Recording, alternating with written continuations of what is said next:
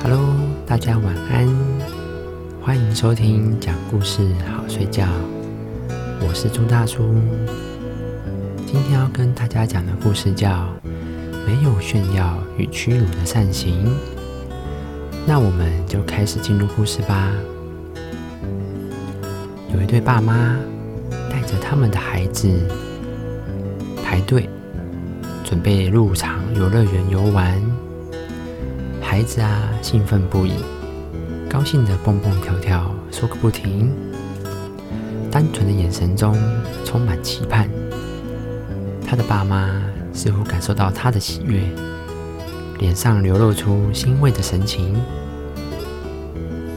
队伍缓缓前进，终于呢，轮到他们进场了。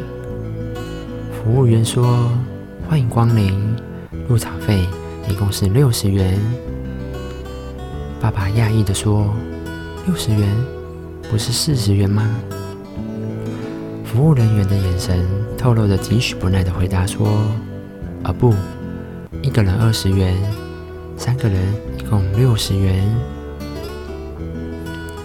爸爸紧张的在口袋中掏了老半天，还是没有掏出任何的零钱。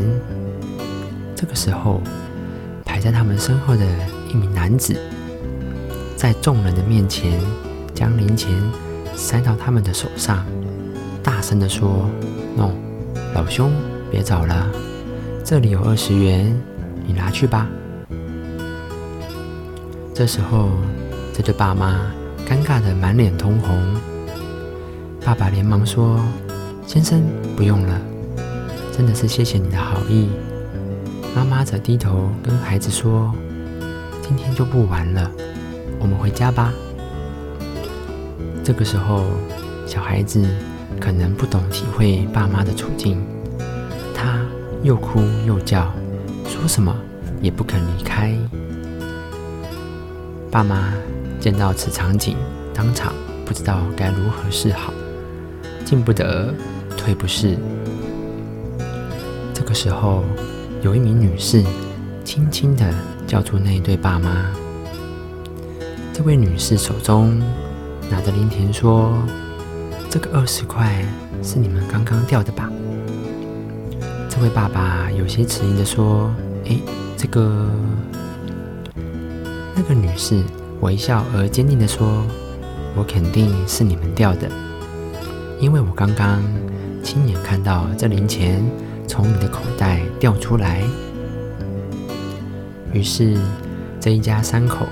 顺利进了场，而事后呢，这对爸妈紧握那位女士的手，感激的说：“您的尊重对我们而言意义非凡。”